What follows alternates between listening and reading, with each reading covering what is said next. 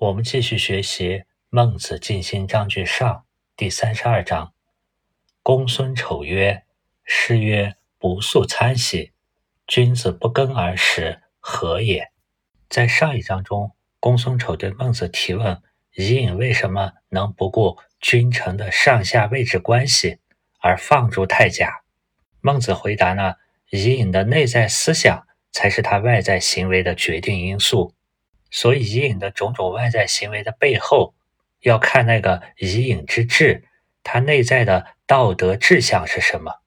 公孙丑作为孟子门下比较出色的弟子，他显然是明白了这一点，而且他可能也想到，社会上人们的内在思想，它是由君子来传承、引导、教导、发扬的，所以他很可能把自己当成一个工具人的角色。替我们这些其他人又问了一个问题，以便让我们了解我们的志向、内在思想是由那些君子世世代代来传承下来的。他这里是引用了《诗经·卫风·伐谈》里的一句话，《伐谈》主要记录那些劳动者辛勤耕作，进而对不劳而获的统治者呢有所不满，说那些统治者比君子兮不速餐兮。君子的“君”字，我们讲过，它的字形是一个人手拿着小棒，并且加了一个口，表示指挥命令他人。所以“君”字最早代表的是指挥者、统治者。后来的君子被引申为道德德行高尚的人。我们看一下“不速餐兮”的这个“速”字，“速”是一个会意字。我们从下往上看，在早期的经文中呢。它是下面左右两个手，中间是代表丝绸的密字部，上面是一个垂下来的花朵的样子。看字呢，我们一般是从下往上，从右往左。素这个字从下往上会意起来，就是人的双手拿着丝织品，这个丝织品呢光润柔软，就像垂下来的花朵一样下垂着。素的本意呢是本色的丝绸，那种白色的帛。因为丝绸没有染色，称作素，所以素又引申为白意、空意。素餐的素呢，就可以理解为白和空，既不劳动也不工作，白吃干饭。在前面滕文公章句上的第四章中，我们曾经学到：贤者与民并耕而食。庸孙而至，这里面庸是指的早饭，而孙呢指的是晚饭。我们再来看一下这个餐字的结构，餐字下面食物的食呢，它的字形是一个食盒里装着食物的样子。这个食盒呢是一个像豆一样的高脚的容器，上面还有盖，中间是食物。右上方的那个右字呢，代表人吃饭用的手。餐字左上方的部分呢，我们可以把它想象成食物在被吃进口咀嚼以后变得残碎，也可以把它看成像吃完了肉剩下的骨头，表示食物被吃完残余的骨头那些东西。所以餐字的本意是吃，它不像庸和孙，更多是指饭。餐呢，更多是指吃饭的过程。公孙丑引用“不速餐兮”。作为提问的切入点，我们也可以猜测，公孙丑实际上对当时的那些剥削者也是不满的。他以这个为切入点，接着说：“君子之不耕而食，何也？”耕地的耕呢，右边是个井田的井，它可以理解为土地；而左边呢是农具那个耒耜的耒，左右合起来就可以会意为用农具翻松土地。来进行犁地这种劳动。如果把这里的君子理解为统治者，那么公孙丑所说的“君子不耕而食”跟前面农家的观点比较相似。在前面滕文公上的第四章，丞相尊崇农家许行的观点，就曾经对孟子说过：滕文公呢虽然贤良，但还没有闻道，因为他认为贤者是要与民并耕而食的。从公孙丑这个问题的内容，也可以看出，公孙丑的思维还是像我们上一节课所说的，他是比较看重实相的。所谓实相，就是纵贯的那个本体在横向中呈现出来的种种功用现象，而不是那个内在的本体。如果我们把这里的君子理解为那种有志向、有道德修养的人呢，那么这个疑问又类似于《滕文公章句下》的第四章，彭庚曾经问孟子：“是无事而祀，不可也。”就是那些读书人不做事情。就去吃素餐、吃白食是不可以的。我们再看一下“何野”的这个“何”字，“何”的甲骨文经文像是人肩膀上合载了一个物体，“何”的甲骨文经文的形体像是人的肩上担着、扛着一个物品。“和”在后来的篆隶楷书中变成了形声字，右边的“可”表声。同时，可也是唱歌的那个“歌”字的本意，表示心情舒畅。左边的人呢，表意，表示和与人是有关的。如果我们用和的本意担着、扛着某物来理解，那么这里的和也可以理解为君子他承担着负责的任务是什么呢？如果我们着重于和字右边的这个可的含义，那么和也可以理解为他是想问。君子不耕而食，这里面的道理，它通畅在哪里？它行得通的理由是什么呢？当然，我们也可以把“何也”就理解成他是问为什么呢？这里他引用《诗经》里的“不素餐兮”，我们现在还经常说去素餐厅吃素，因为素色淡雅并不鲜艳，而蔬菜五谷呢本味清淡，所以“素”这个字呢，它又指。蔬菜类的食品，素的这种用法呢，是和荤菜的荤相对应的。我们还经常听到的一个词语叫“尸位素餐”。尸位的尸字呢，也就是尸体的尸，它本来是指古时候祭祀坐在上面假扮先祖接受祭拜的那个人。因为坐在那个位置上扮演尸的角色呢，他只是坐在那受人祭拜的一个偶像。后来就把尸位素餐。形容那些只是坐在当官的那个位置上，并不履行他应该履行的责任，白白拿俸禄却不工作的这一类人呢，叫尸位素餐。好，我们回来接着看孟子怎么回答。孟子曰：“君子居士国也，其君用之，则安富尊荣。”君子居士国也的这个“居”字呢，是一个会意字。它的外面呢，也是一个代表身体的“尸”字，也就是那个“尸位素餐”的“尸”，而里面呢是个矮基，人坐着矮基或者靠着矮基，表示坐在那里或者在那里休息，引申为呢居住。君子居住在哪里呢？是国也。是我们前面解释过，它最下面呢是人的脚，中间那一横呢是脚所走向的目标。或者是远处的城墙，最上面的部分呢，表示是在日光的照耀下，合起来就会意为在日光之下走在正确的路上。从这个角度，君子居士国也可以理解为君子选择居处在那些政治亲民的地方，或者说他认为应该留下的地方。然后还需要什么外部条件呢？其君用之，所居之地的君主、君王。领导人要能够任用重用他，这样产生的效果是什么呢？则安富尊荣。这里的“则安富尊荣”对应的是后面呢？则孝悌忠信。孝悌忠信是指他教那些弟子达到的效果。那么安富尊荣可以理解成对应的是齐君安富宗荣，或者是这个居住的士国安富宗荣。也有的本子解释是他自己安富宗荣，那么我们也可以打散了，对应成国安民富君尊，而他自己呢己荣。安富尊荣呢，主要指的是从政政治方面的效果。那么在教书育人教化方面呢，他能够使其弟子从之，则孝悌忠信。我们看一下。其弟子从之的“从”字，它的右下方呢表示脚，右上方呢是两个人，左边呢表示路，脚跟随着脚两个人一前一后走在路上。从这个字呢，就可以会意为跟随、跟从。这样的君子在教化了他的弟子，也等于将孝悌忠信这些德行影响了社会，对社会风气、社会的安定都有贡献。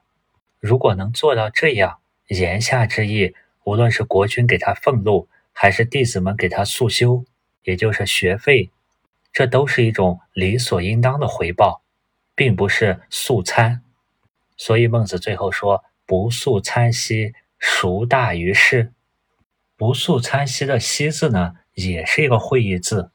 下面的部分呢，表示口中呼气，上面从八向呼出来的气分扬到两边，上下合起来会意，就表示“兮”是一个语气词，表示感叹，相当于现在的“啊”。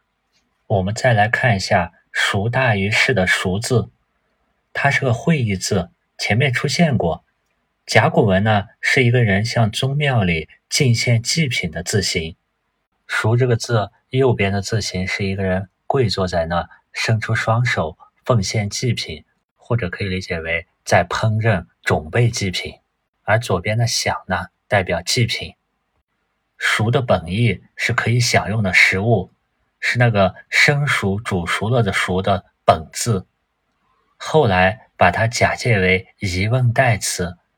另外，在它下面加了四点，代表火，来表示煮熟、做饭做熟了这个“熟”字。一般来说，“熟大于数”的“熟”字呢，作为疑问代词，它可以表示哪个，表示一种选择，比如“孰是孰非”。它还可以表示什么。比如《论语·八俑》里的“是可忍，孰不可忍”，这样“孰大于是”呢？我们就可以理解为哪个什么样的功劳功绩可以比过这样的君子呢？另外，在孟子著书中，把这个“孰”字呢翻译成“谁”谁人的“谁”，那么就可以解释为谁人的功绩，哪一个人的功绩能够大于这个呢？如果没有谁能大于此者。那么这样的君子为什么不能食俸禄呢？孟子也就等于回答了前面的提问。读完了这一章以后呢，我们可以把自己带入孟子和他的弟子的角色，去推想一下后面要讲的内容。孟子七篇呢，我们已经学到了第七篇，整个这七篇文章是一个很完整的思想体系。孟子这部书呢，不像其他那些先秦的儒道经典。那些经典，或者是很零散的语句，或者是在后来的汉代被添加和篡改的过多，我们已经很难看出原著作者的一个完整思想体系。而《孟子》一书呢，在这些经典中保存是相对完整的。我们可以看出这一章，无论是君子居士国也，还是齐君用之以后，他能够安富宗荣，教导子弟呢孝悌忠信。无论是住在哪，还是有什么政绩，取得了什么教化的成就，这些通通都是外在行为。如果按照孟子一书前面的思维模式，他会把人的认知从横向的外在行为提升到纵贯的内在思想，或者可以说是透过形而下的那些现象来去发现揭示形而上的一个本质。就是我们通常所说的透过现象看本质，在这一章，君子所体现的种种外在行为的现象呢，也都是他内在思想居人游义的这个本质所体现出来的。我们来看一下下一章如何来揭示这个内在本质。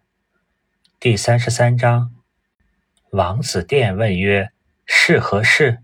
王子殿呢，是齐王之子，名殿。这里这个士和士呢，它既可以指读书人，另一方面士也可以指在底层从政的这个阶层。如果指读书人呢，士和士我们可以理解为读书人遵循侍奉的是什么？如果这里的士指的是那些从政之士呢，士和士可以理解为从政的那些士应该做些什么事情？孟子没有从外在行为去回答。直接说了他们的内在思想。孟子曰：“上智。”我们先来看一下“上至”的这个“上”字，“上”是一个会意字，从八从向，合起来表示由窗户向上散气。上的本意是指上方，它代表一种尊重、注重。这里“上至”的“上”呢，可以理解为贵也。这些世人贵重的、宝贵的是他们的智。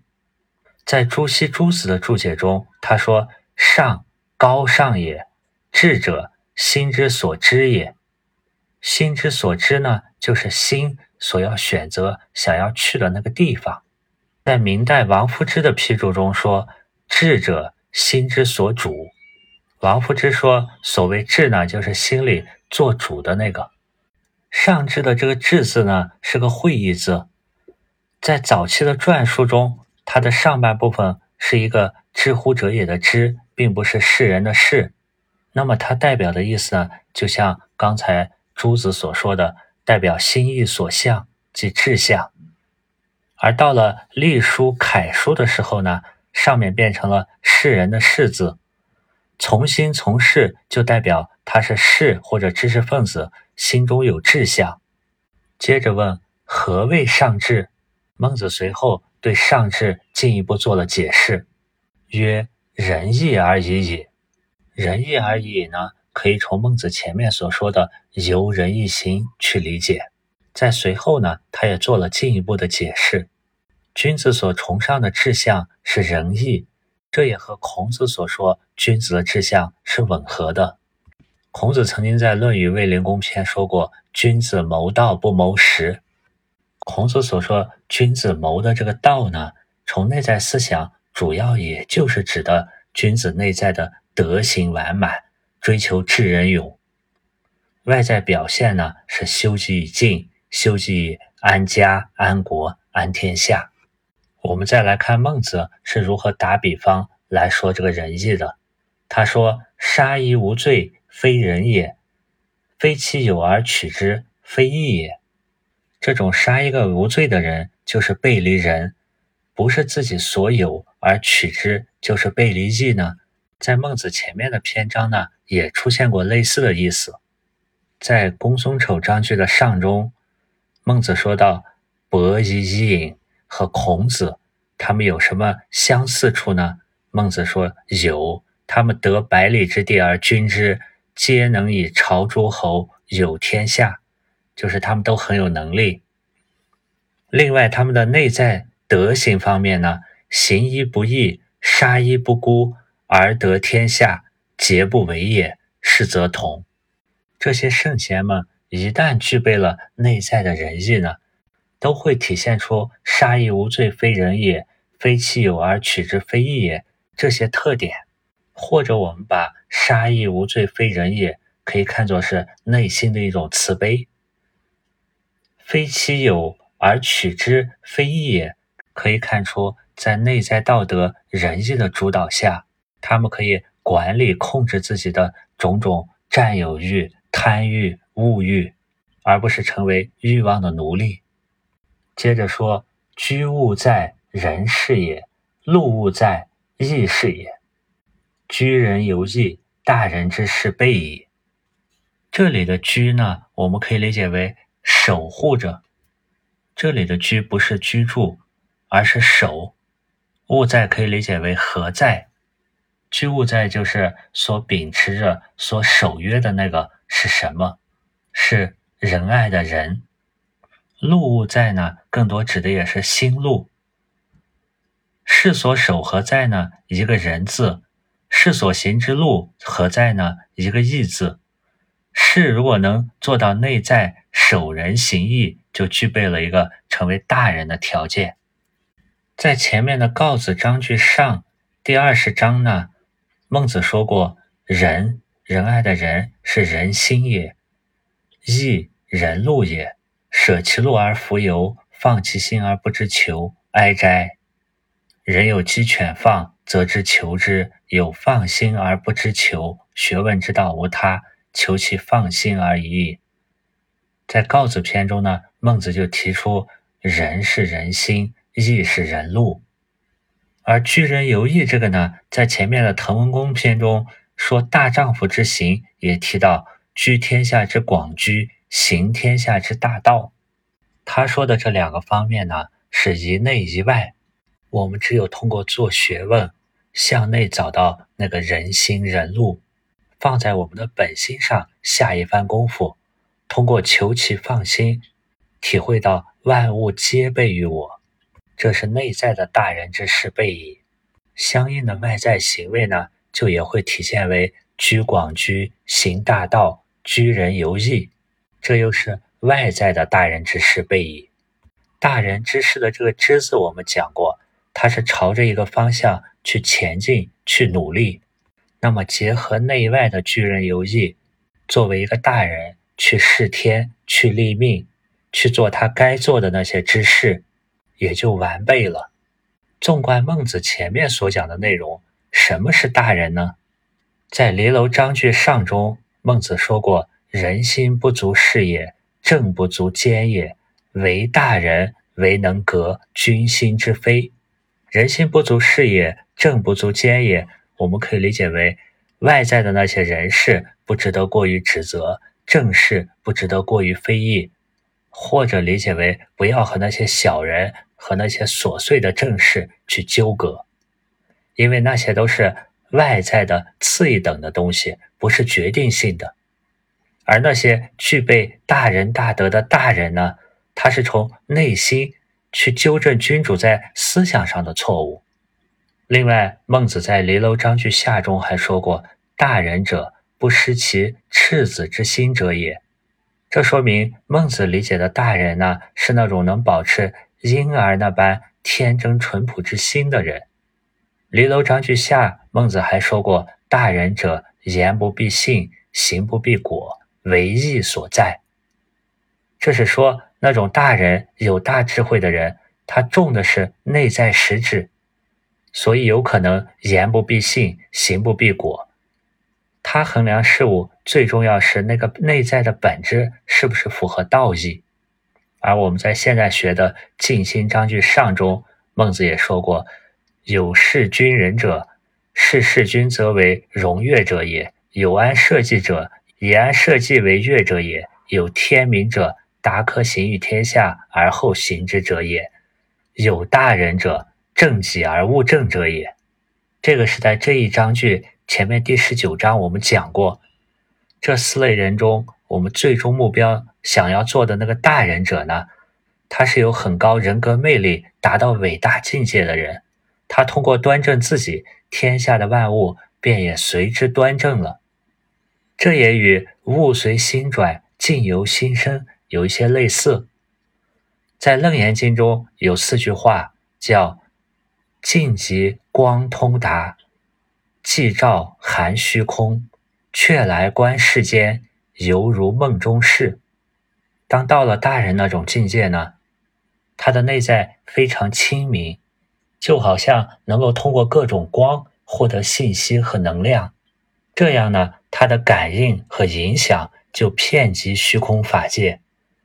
这时候他来观世间呢，就像我们清醒的人在看做梦的人一样。做梦的时候，我们有一颗做梦的心；清醒的时候，白天我们有一颗白天的心。白天的心呢，比我们做梦的那个心要清明很多。那同样呢，大人的心比我们凡夫白天的心又要清明很多。我们也可以这样理解：大人是经过了明心见性。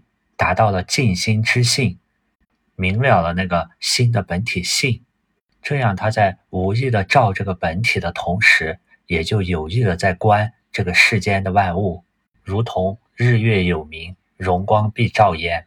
这一章呢，讲完了内在的上智居人游艺的这个根本，下面呢，自然又转到本体的功用这一方面，他是随后一反一正。列举了陈仲子和大顺两个例子。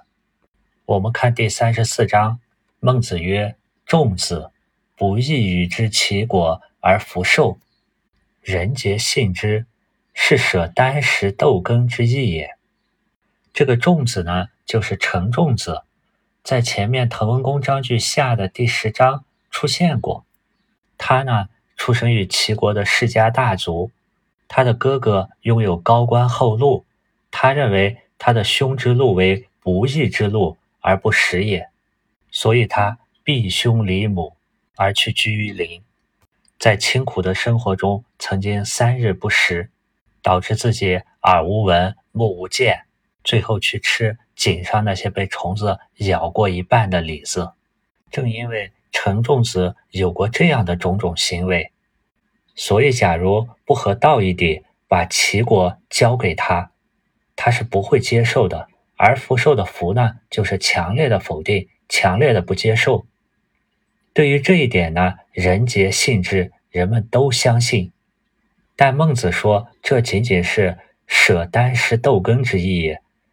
箪食呢，就是用竹做的容器箪盛放。固体的食物，而用豆的这种容器呢，盛放汤类羹。孟子这里用箪食豆羹，是用一筐饭、一碗汤比较小的东西呢，比喻这是比较小的义。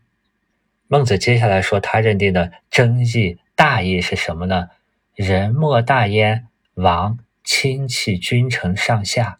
人莫大焉就是指人没有比这个大的了，比什么大呢？王亲戚君臣上下，王这个字我们前面学习过，它是一个指示字，在甲骨文经文中呢，它是把刀的前端加上一点，用这一点指示锋芒的所在。在篆书中呢，王这个字的字形也是一个人藏在墙的拐角后面，躲起来了，导致别人看不到他了。后来在隶书中呢，这个人的形状。就是上面的那一点一横，而那个墙角呢，就是王字下面的部分。王除了指失去、找不到了，也指逃跑。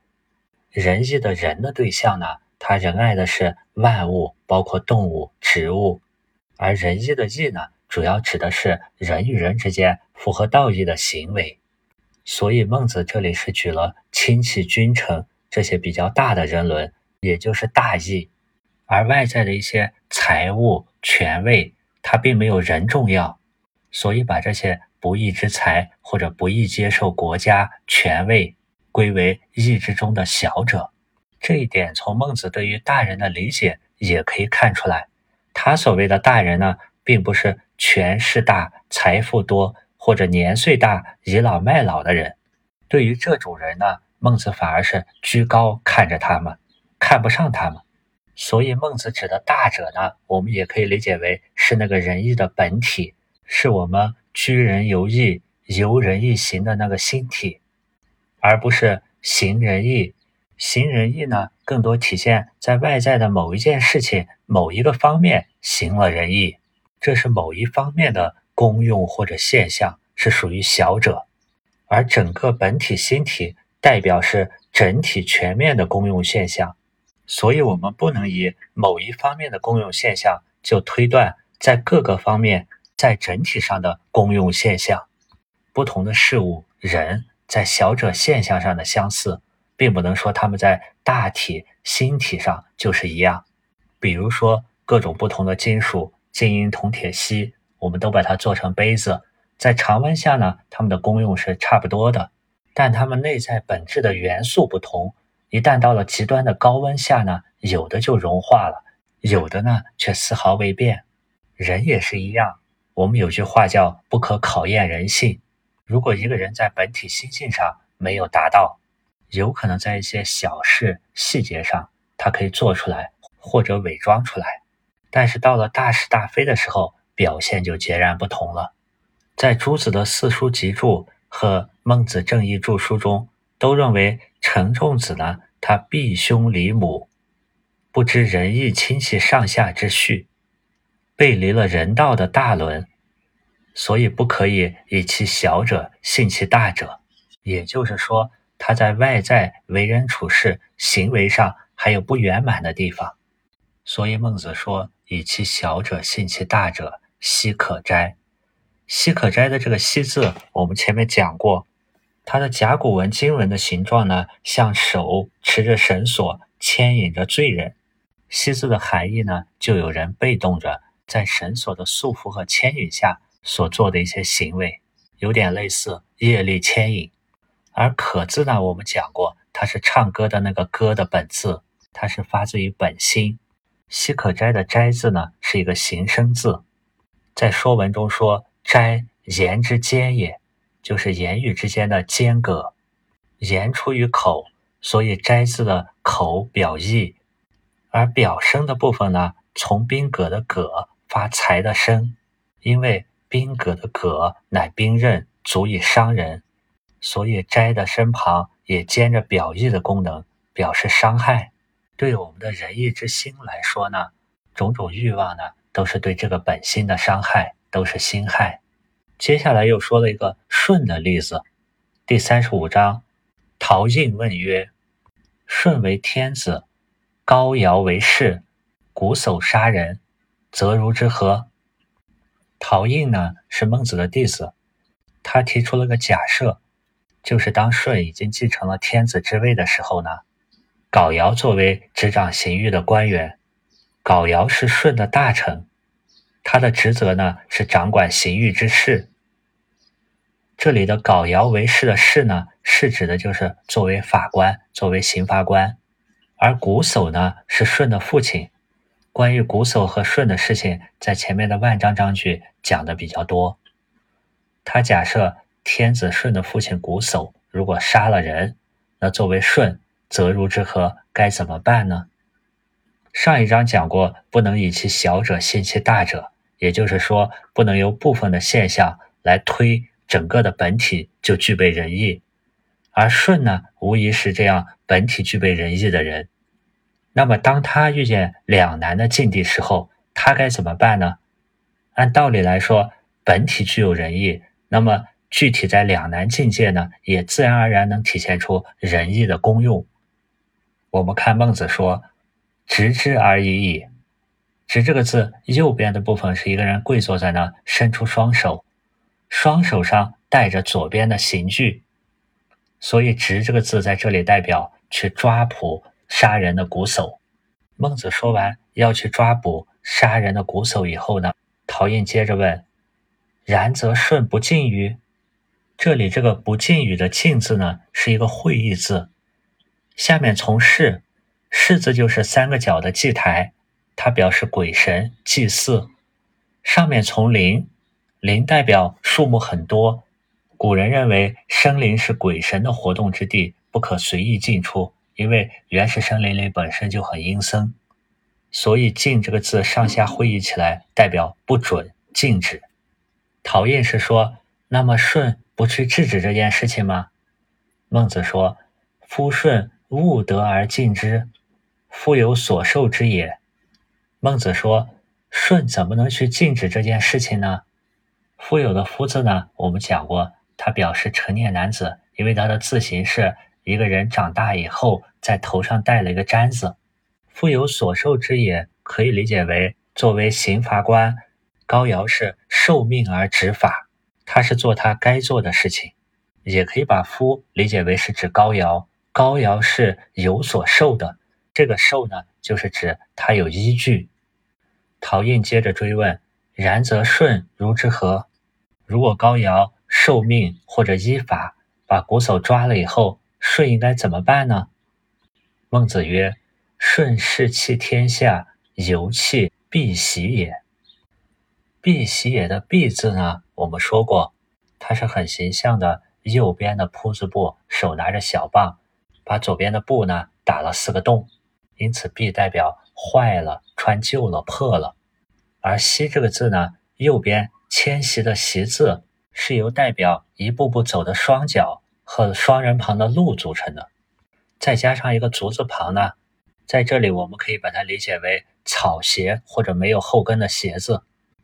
这句话就可以理解为舜把抛弃天子这个位置看得如同丢弃破鞋一样。这一章提到舜和父亲瞽叟的亲情以及天下，也类似于前面三十四章所说的不义与之齐国和无亲戚君臣上下这种关系。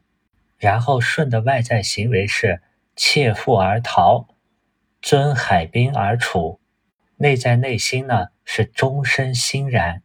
乐而忘天下，舜呢，他偷偷的背上他父亲瞽叟就逃跑了，沿着海边找到地方住下来，之后终身都很喜悦，快乐的不再去想拥有天下、当天子这些事情。我们对比一下这两章中舜和前面的仲子有什么不同？